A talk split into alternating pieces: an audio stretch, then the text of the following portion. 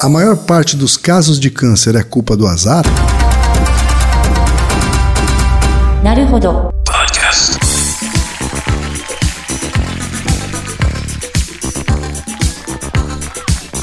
Bem-vindo ao Naruhodo Podcast para quem tem fome de aprender. Eu sou Ken Fujioka. Eu sou Altair de Souza. E hoje é dia de quê?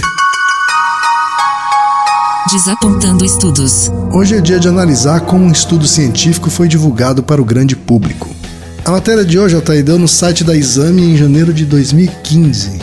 E o título diz: Azar é culpado por dois terços dos casos de câncer, diz pesquisa. Ai, minha nossa. É mais um daqueles aponta estudo. né? A matéria em si diz o seguinte: abre aspas. O simples e velho azar tem papel importante em determinar quem contrai e quem não contrai o câncer, de acordo com pesquisadores que descobriram que dois terços da incidência de câncer de vários tipos têm como responsáveis mutações aleatórias e não fatores hereditários ou hábitos de risco. Altair, você conheceu o estudo científico ao qual essa matéria se refere. Sim, é um Então- artigo da Science. Tá, então conta pra gente o que é que foi bobagem o que é que foi correto nessa matéria da exame. Oh, misericórdia. Fiquei desgraçado da minha cabeça com isso. Na verdade, esse estudo, né, de que dois terços das causas de câncer se devem ao azar, ele andou o mundo inteiro. Muitos lugares, muitos jornais, saiu na TV, né, falando sobre isso. E é uma completa bobagem. Mas a culpa não é dos pesquisadores que escreveram o artigo. Isso é muito importante. O que, que aconteceu? O que que aconteceu exatamente? Então, o primeiro site que escreveu um pequeno relato falando desse artigo, né, em 2015, é um site da Austrália, né, um site de notícias da Austrália. E o que, que eles fizeram, né? O que está escrito no título desse artigo na Austrália? Câncer frequentemente é causado pela falta de sorte, não pelos genes, dizem pesquisadores da John Hopkins. É da John Hopkins o estudo. É, os pesquisadores são de lá. E aí a história correu, né? Então, outros jornalistas retraduziram, né, para outras línguas esse primeiro trabalho australiano, e aí a bobagem começou a espalhar. E aqui no Brasil não foi diferente. E por que que o primeiro repórter chama de falta de sorte? Por que que a maior parte dos cânceres se deve ao azar? Porque no abstract, que é um pequeno resumo do artigo científico que é feito no começo, logo abaixo do título, os autores eles fazem um pequeno sumário dos resultados que foram encontrados. Para um pesquisador, cientista que for ler, ele tem um acesso a um pequeno sumário do que aconteceu ali, né, para facilitar um pouco a leitura dele. Mas no abstract também o cientista tem um, um espaço ali para tentar atrair a atenção dos outros cientistas para o estudo, para a leitura integral do estudo. Exato. Isso é uma coisa importante em ciência de ser mencionado. O- os cientistas, eles, uma coisa importante para eles, eu pessoalmente acho isso muito questionável, é que quanto mais artigos você publicar, melhor, né, para sua carreira, para você, enfim. Então, o abstract, se ele for bem escrito, bem escrito no sentido bem publicitário, né, se ele tiver uma for catchy, sabe, se ele chamar muito a sua atenção, vai aumentar a probabilidade do seu trabalho ser citado. Isso vale mesmo uma revista respeitada como a Science. Exato. Inclusive a Science e a Nature, que são as revistas mais citadas, eles incentivam que os autores escrevam o abstract de uma forma mais chamativa, né? Não só para chamar a atenção do leitor, como também do próprio editor da revista.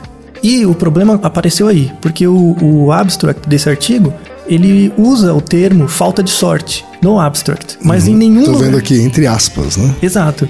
Mas em nenhum lugar do texto aparece isso. Ele não define o que é azar. Ele não fala nada sobre isso. Ele colocou só para dar uma graça. Né?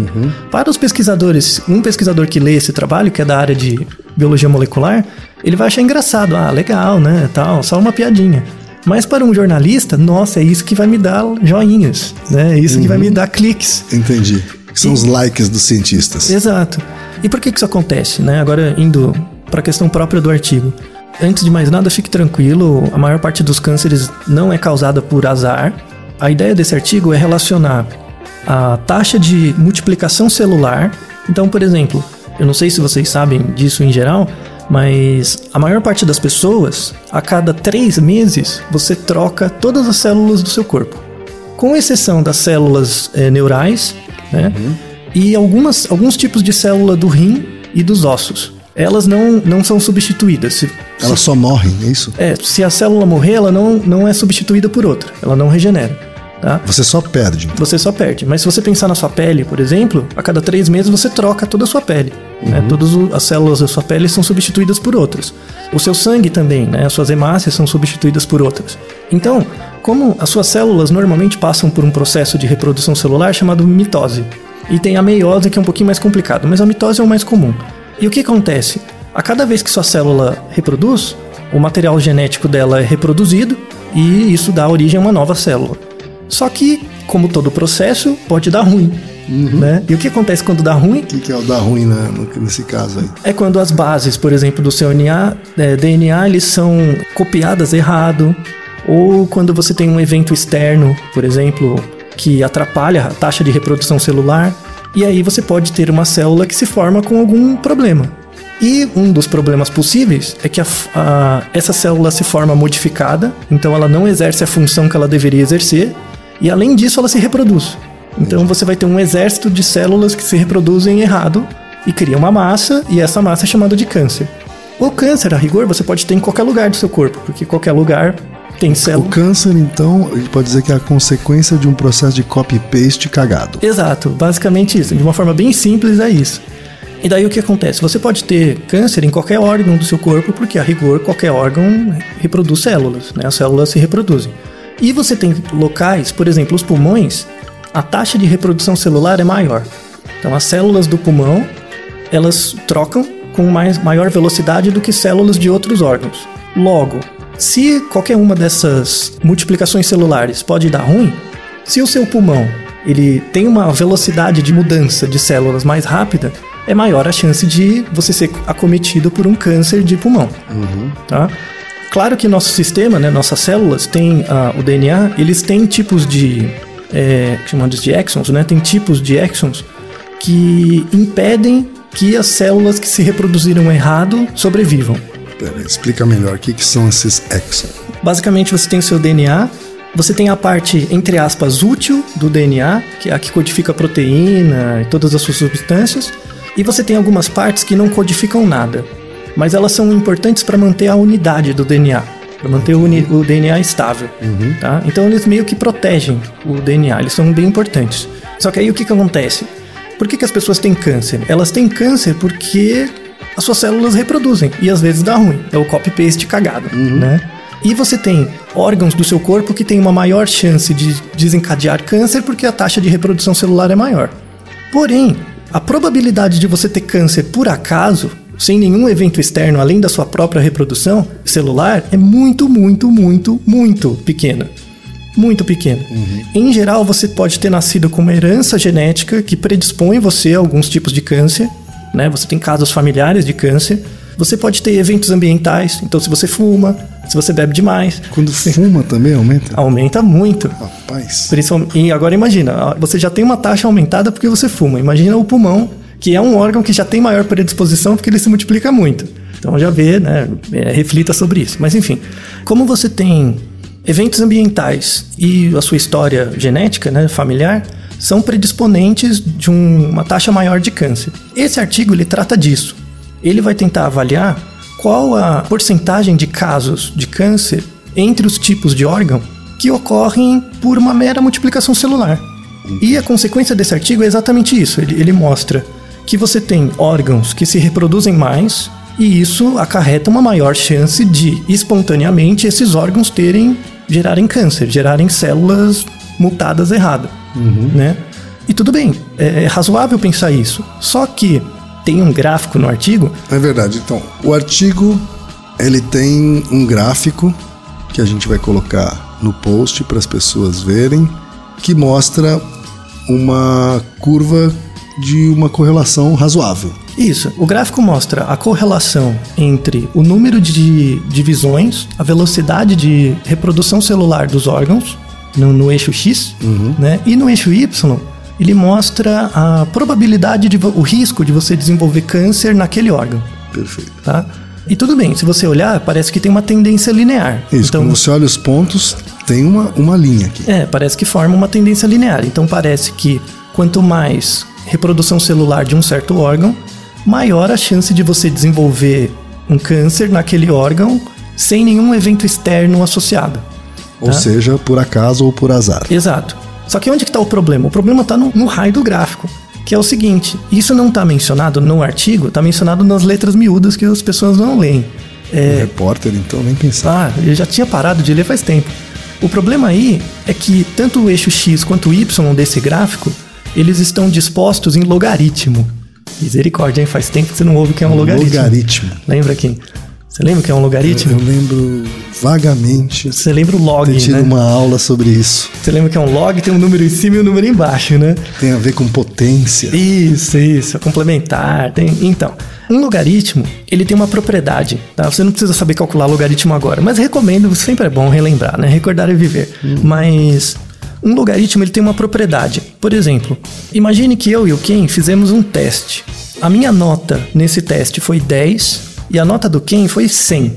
Tudo bem? Então imagine dois valores, 10 e 100.